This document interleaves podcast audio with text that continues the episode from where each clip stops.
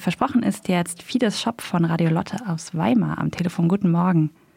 Guten Morgen. Fides, du hast am Donnerstag einen Prozess beobachtet. Da geht es um einen rechtsextremen Angriff auf das AJZ in Erfurt. Und zwar von 2016. Vielleicht zunächst mal die Frage, um was geht es denn bei diesem Angriff und was ist damals passiert?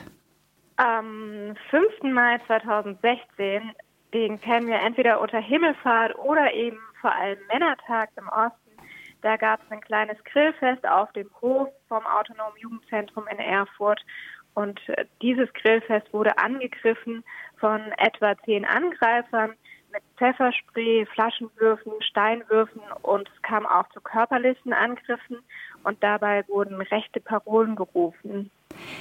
Wie sieht die Anklage denn jetzt diesen Angriff? Was für genau wird da verhandelt im Moment? Also ähm, die Täter stehen wegen gefährlicher Körperverletzung und Hausfriedensbruch vor Gericht. Und am Anfang wurde gegen neun Personen ermittelt und dann wurde gegen fünf Personen Anklage erhoben und jetzt wird am Ende gegen zwei Personen der Prozess gemacht. Und was mit den anderen drei Personen ist, dazu können wir den Pressesprecher der Generalstaatsanwaltschaft Hannes Grünseisen hören. Die drei Angeklagten, gegen die das Verfahren bereits eingestellt wurde, sind von anderen Gerichten oder auch zum Teil von, von hiesigen Gerichten bereits verurteilt worden, und zwar zu erheblichen Strafen.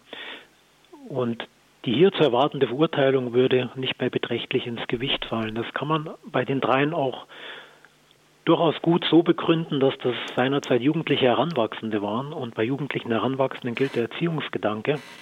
Auch bei extremistischen Straftaten gilt dann der Erziehungsgedanke. Und wenn die Tat über vier Jahre zurückliegt, ist natürlich fraglich, was man erzieherisch noch bewirken kann.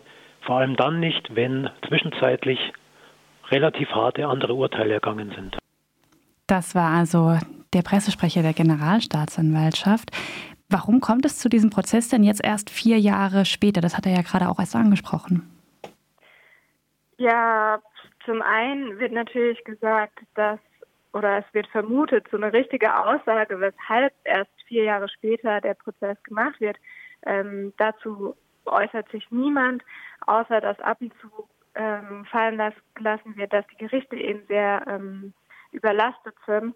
Aber das wird auf jeden Fall von sehr vielen zivilgesellschaftlichen Organisationen als problematisch eingeschätzt, ähm, weil es zum einen nichts Neues ist, weil es hier schon 2014 schon mal zu einem Übergriff äh, gekommen ist auf eine Kirmesgesellschaft und da gibt es jetzt mittlerweile ein Revisionsverfahren. Also es gab eine Anklage, aber das alles ist immer noch nicht abgeschlossen und es ist auch noch aus weiteren Gründen problematisch. Dazu könnten wir jetzt ähm, Theresa Laus hören, die ist, die arbeitet für die Beratungsstelle für Betroffene rechter, rassistischer und antisemitischer Gewalt.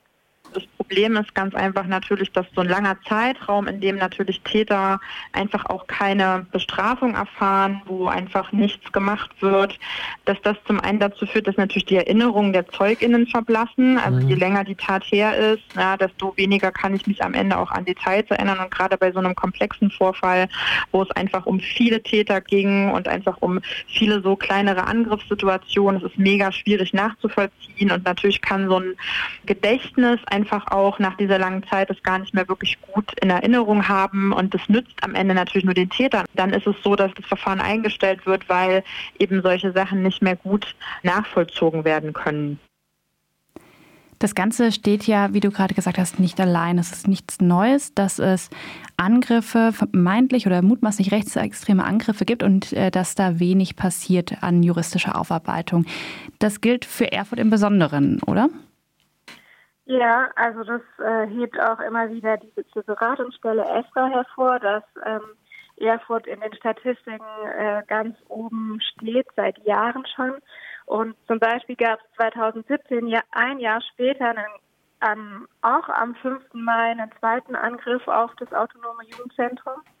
Und diesen Sommer gab es zwei schwere, vermutlich äh, rechtsextreme Angriffe in der Erfurter Innenstadt mit Verletzten. Teilweise wurden die Menschen krankenhausreif geschlagen und die Betroffenen berichten eben von gezielten Angriffen aus einem rechtsextremen Spektrum, weshalb ich jetzt auch mal davon ausgehen würde, dass es ein rechtsextremer Angriff ist. Da gibt es aber Gemeinsamkeiten, nämlich äh, bei dem Angriff von diesem AJZ, ähm, da wurden als erstes die Linken von der Polizei erkennungsdienstlich behandelt und nach den Tätern wurde nicht sofort gesucht.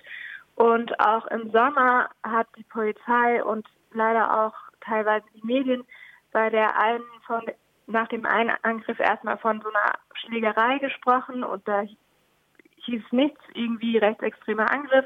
Und bei dem zweiten Angriff, da wurden eine Gruppe von schwarzen Männern angegriffen und da wurde erst dann danach irgendwie ge davon geredet, dass es vielleicht irgendwie was mit Drogen zu tun hätte. Und äh, beides Mal haben die Betroffenen eben berichtet, dass es gezielte Angriffe waren. Und ähm, das führt dazu, dass sich eben hier Betroffene ähm, nicht ernst genommen fühlen. Wie geht es denn jetzt in dem Prozess weiter? Du warst am Donnerstag beim zweiten Verhandlungstag. Genau, es sind noch zwei weitere bisher angesetzt. Ähm, nächste Woche soll es zu einem Abschluss kommen. Und wir hoffen eben darauf, dass es zu einer Verurteilung kommt also dass die Beweislast ausreichend ist und eben vor allem, dass dieses rassistische Tatmotiv anerkannt wird, weil dann auch die Strafe höher wird. Vielen Dank. Und es natürlich eine Auswirkung hätte, also sozusagen so eine Strahlkraft hätte, weil wenn vier Jahre lang nichts passiert, ähm, denken ja auch TäterInnen, dass sie machen können, was sie möchten. Vielen Dank, Fides Schopp von Radio Lotte aus Weimar, für den Bericht vom Prozess in Erfurt. Ja, danke.